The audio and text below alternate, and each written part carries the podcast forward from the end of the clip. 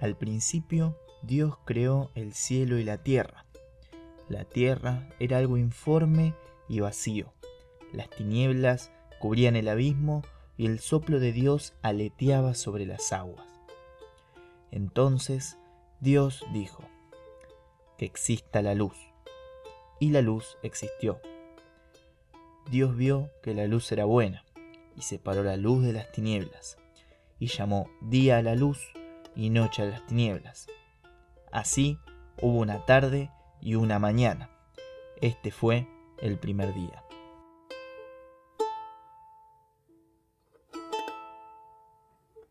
Buenos días, buenas tardes, buenas noches. A la hora que sea que estén escuchando, que se hayan encontrado con este episodio, sean bienvenidos a Hablemos del Antiguo Testamento, el nuevo episodio que vamos a llamar Introducción o más bien dicho, esta especie de breve reseña, una especie de, guía para empezar a entender un poco este primer libro que nos encontramos cuando abrimos la Biblia, cuando abrimos el Antiguo Testamento, cuando vemos el Pentateuco, este primer libro, el Génesis, quizás uno de los libros más famosos eh, de toda la Biblia y de los que más conocemos muchos, porque creo que el relato de, con el que abre eh, del cual recién leí un fragmento, que es este de la creación, es un relato muy famoso, que seas católico, seas judío, seas musulmán, seas eh, incluso ateo o practicante de otra religión, seguramente lo hayas escuchado, eh, seas cristiano, sí o sí lo debes conocer.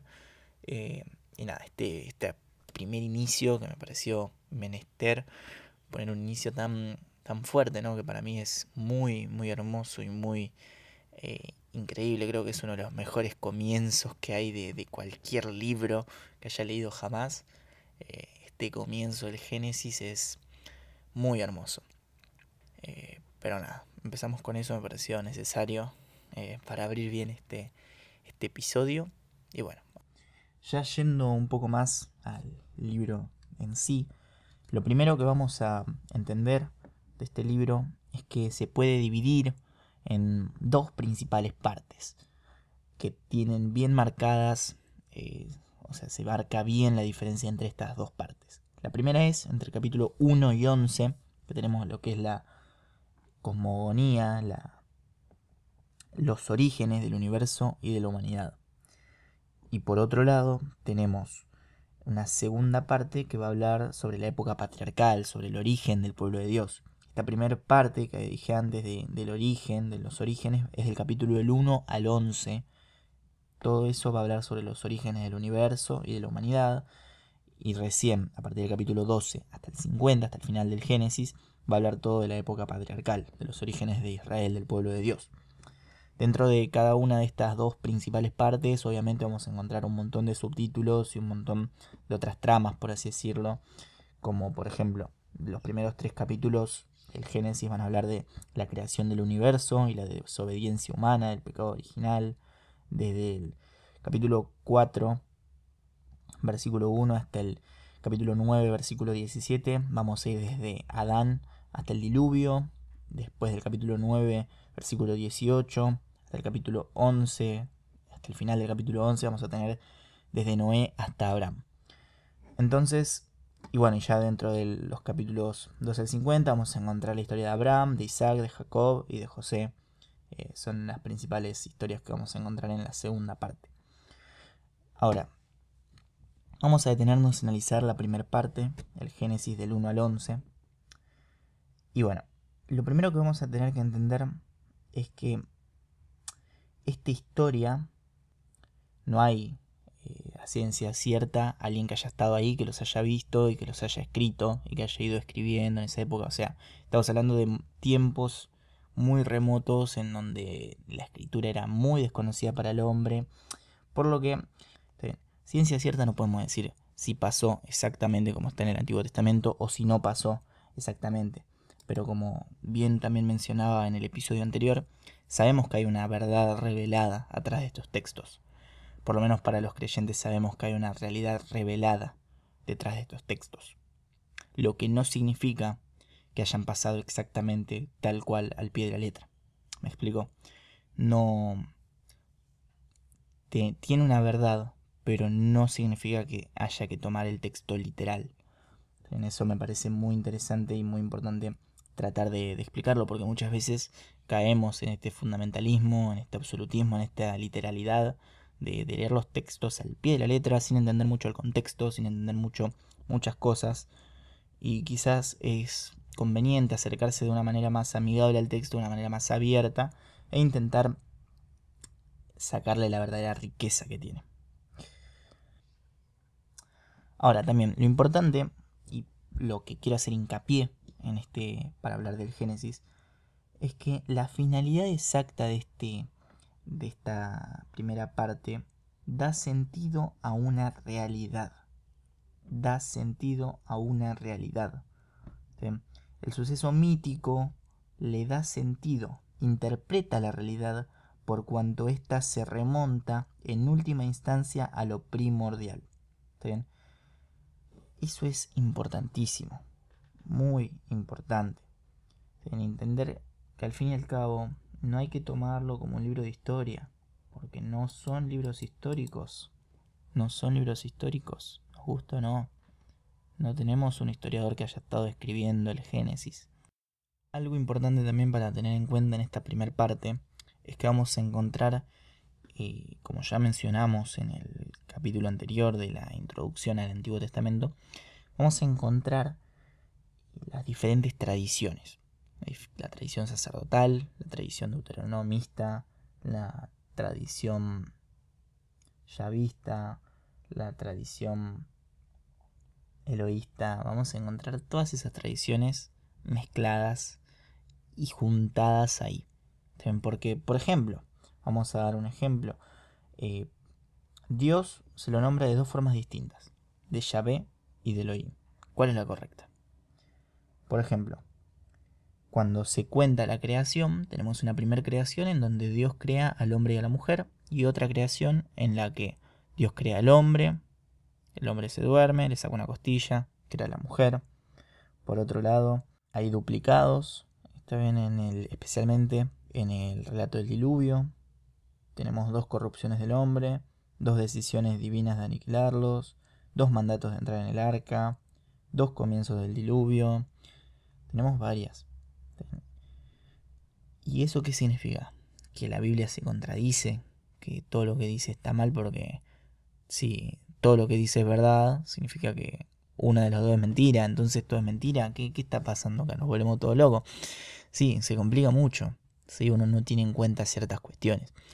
Pero al entender este origen del texto, que, que si no lo, no lo escucharon, les recomiendo que escuchen el episodio anterior, en el cual hablamos de una introducción al Antiguo Testamento y hablamos un poco más sobre esto. Tenemos diferentes tradiciones.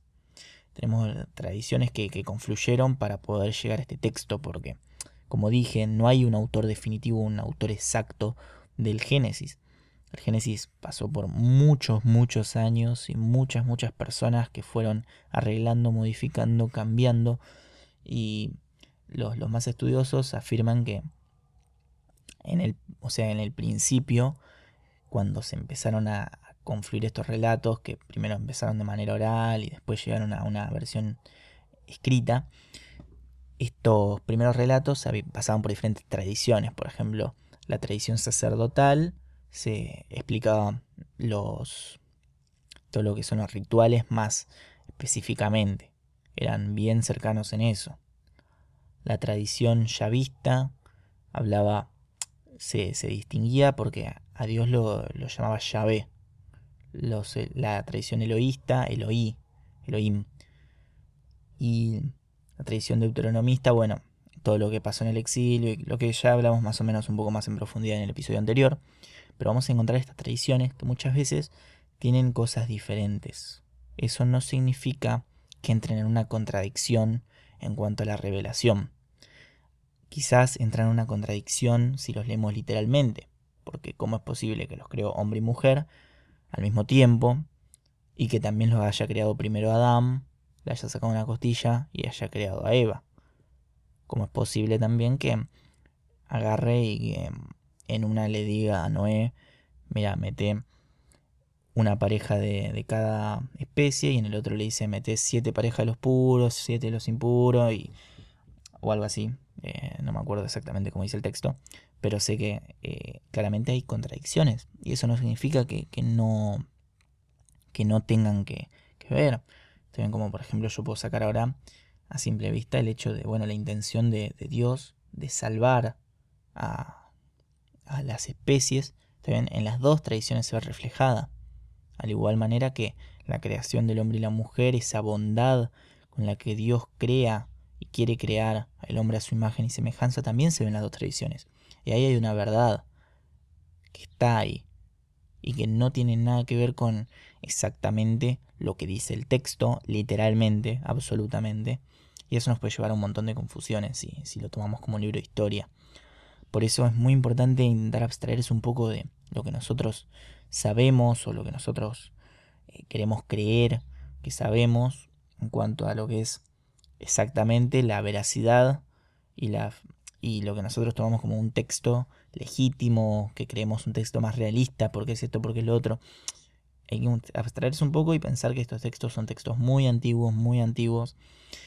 Y como ya mencionamos antes, son textos que pasaron por un largo proceso de escritura muy diferente a los textos normales. Entonces, principalmente eso. Por otra parte, vamos a encontrar la segunda, como habíamos dicho antes, la segunda parte del Génesis, del capítulo 12 al 50, lo que se denomina la época patriarcal, lo que vendría a ser los orígenes del pueblo de Dios, del pueblo de Israel. Y esta etapa, este periodo, va a empezar, va a presentar a la vocación de Abraham como el comienzo de la historia del pueblo de Dios. Y continúa luego con los relatos referentes a la familia de Abraham, que fue el padre de Isaac, que Isaac fue el padre de Jacob, y que los descendientes, de Jacob, los hijos y los nietos, son los padres de las doce tribus de Israel. A toda esta sucesión de personajes se denomina los patriarcas, por eso hablamos de la época patriarcal, que viene ¿no? de la palabra de primeros padres. En cuanto a este, este segmento, durante mucho tiempo, y muy probablemente en la actualidad, muchos historiadores y especialistas, y gente adentrada en estos estudios bíblicos, se preguntaron, se preguntan acerca del valor histórico que tiene esta segunda parte, esta historia de la época patriarcal. Porque, por ejemplo, si estos, si estos relatos se pueden situar acerca, cerca de 2000 años antes de Cristo, ¿Cómo es posible que se retengan, que se hayan podido retener tantos diálogos con tantos detalles durante tanto tiempo? Esa es la gran pregunta. Y por un lado están esas personas que te van a decir que es todo totalmente mentira y que no tiene ningún tipo de sustento histórico. Y por otro lado, eh, el otro extremo que afirma que todo tal cual al pie de la letra. Pero, sin embargo, sin llegar a esos extremos, se puede afirmar prudentemente que tienen un fundamento histórico, pero que no han sido escritos con la intención de ser un libro histórico, de ser un libro exacto, de ser un libro que relate la realidad tal cual como pasó.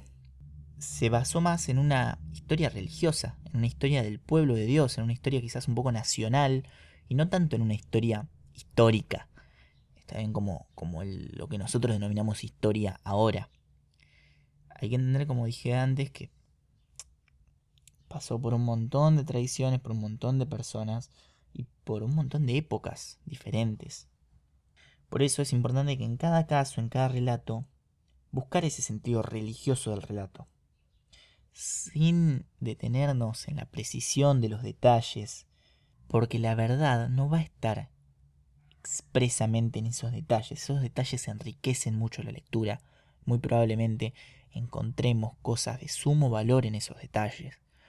Pero quedarnos solo con esos detalles que nosotros queremos aislar y hacer muchas veces, ¿eh? porque nuestra razón nos pide que comparemos textos y que veamos si en un momento se contradice y se contradice qué pasó acá. Abstraernos de eso y empezar a buscarle ese sentido con el que fueron escritos en algún momento, ese sentido religioso, una historia religiosa, no como un libro de historia, También para eso puedo buscar libros de historia acerca eh, del pueblo de Israel cuando se gestó.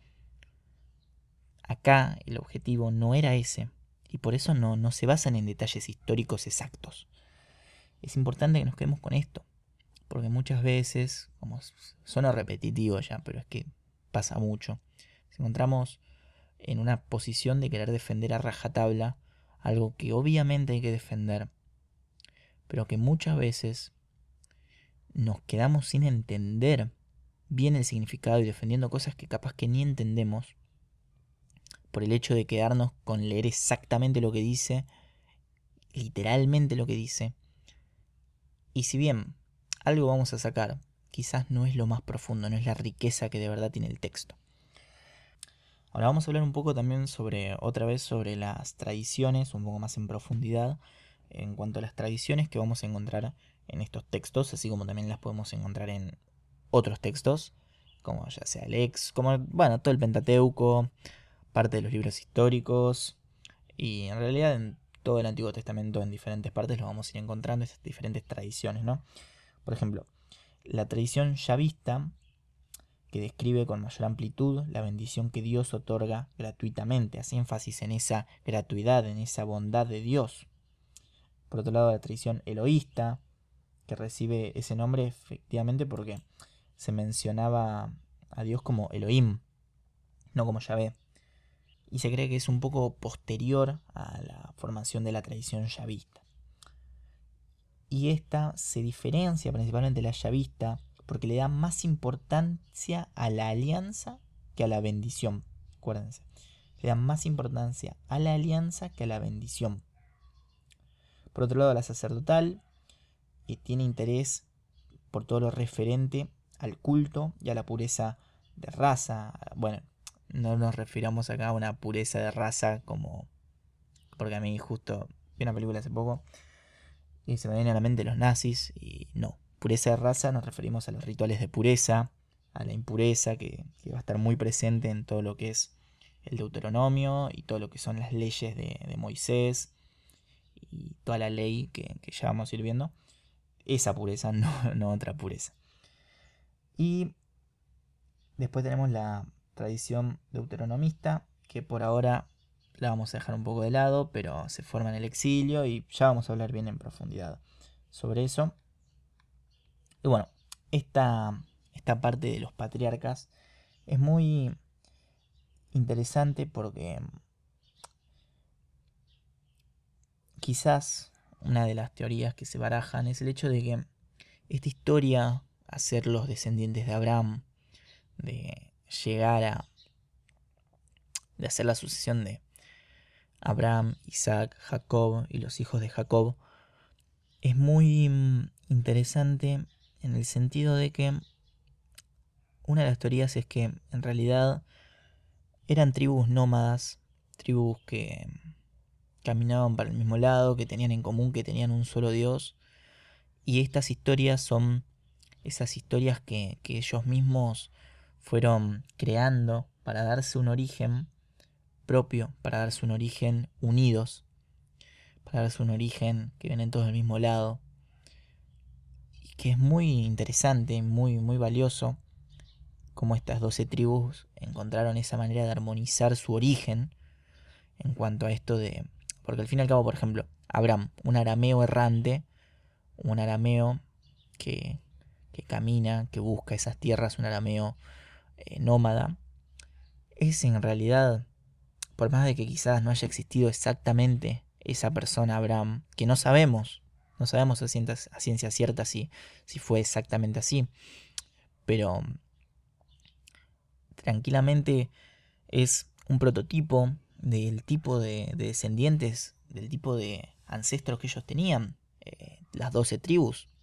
Si bien las doce tribus eran diferentes, muy probablemente sus ancestros hayan sido muy parecidos, hayan sido arameos errantes que llegaron hasta Egipto eh, de la tierra de, de Aram y por eso los une un, un comienzo que quizás no fue exactamente como se relata en estas historias. Como digo, siempre hay una posibilidad, pero no tenemos esa certeza Y esto del arameo errante es muy interesante, es muy, por lo menos a mí me, gusta mucho ese, esa identidad que ellos mismos buscan, que ellos mismos generan y que ellos mismos supieron plasmar en su cultura y en su religión y en estas figuras de patriarcas que, que conciben y que al fin y al cabo son lo que, lo que tenemos a día de hoy y lo que conocemos nosotros como la época patriarcal. Y bueno, como antes mencioné, en, estas, en, este, en este segmento de, del Génesis, en esta parte del 12 al 50, vamos a terminar con, el, con la muerte de Jacob y de José. José es el último personaje fuerte que nos presentan en este texto. Y a partir de acá vamos a encontrar que de Abraham, bueno, desde el principio, o sea, hay que entender que en el principio, cuando Dios crea el mundo, crea el mundo. O sea, no, no crea solo Abraham, crea el mundo. Entonces es bien amplio el tema. Desde el diluvio también, que diluvia en todo el mundo, salva a Noé, también es re amplio. Pero ya cuando habla de Abraham, ya baja a una persona. Si bien Noé también baja una persona, acá siempre nos vamos a quedar con Abraham y de Abraham su hijo y de tal, tal y así. Entonces, desde Abraham hasta José vamos a encontrar que son los patriarcas, que son eh, los elegidos de Dios, por así decirlo, con los que se va comunicando, con los que, a los que, con los que cumple, con los que hace su alianza. Y ya a partir de José, ya a partir después del Éxodo, de, ah, que empieza el libro de Éxodo, ya no va a ser más una persona con la que hace la alianza. Ya no va a ser más los patriarcas. Ya va a ser el pueblo de Israel, el pueblo de Dios. Ya con, con, el, con el hecho de presentar a las doce tribus, a los hijos de Jacob, a los nietos de Jacob, que son los que hacen, o sea, de los que vienen las tribus, ya pasamos de ese plano de una persona específica con la que Dios entabla la alianza a un pueblo. Y así después vamos a ver cómo mucho más adelante pasa de ser el pueblo al mundo. Y bueno, con eso creo que vamos a ir dejando acá esta parte de esta segunda parte del Génesis. Así que nada, saludos, paz y bien a mayor gloria de Dios.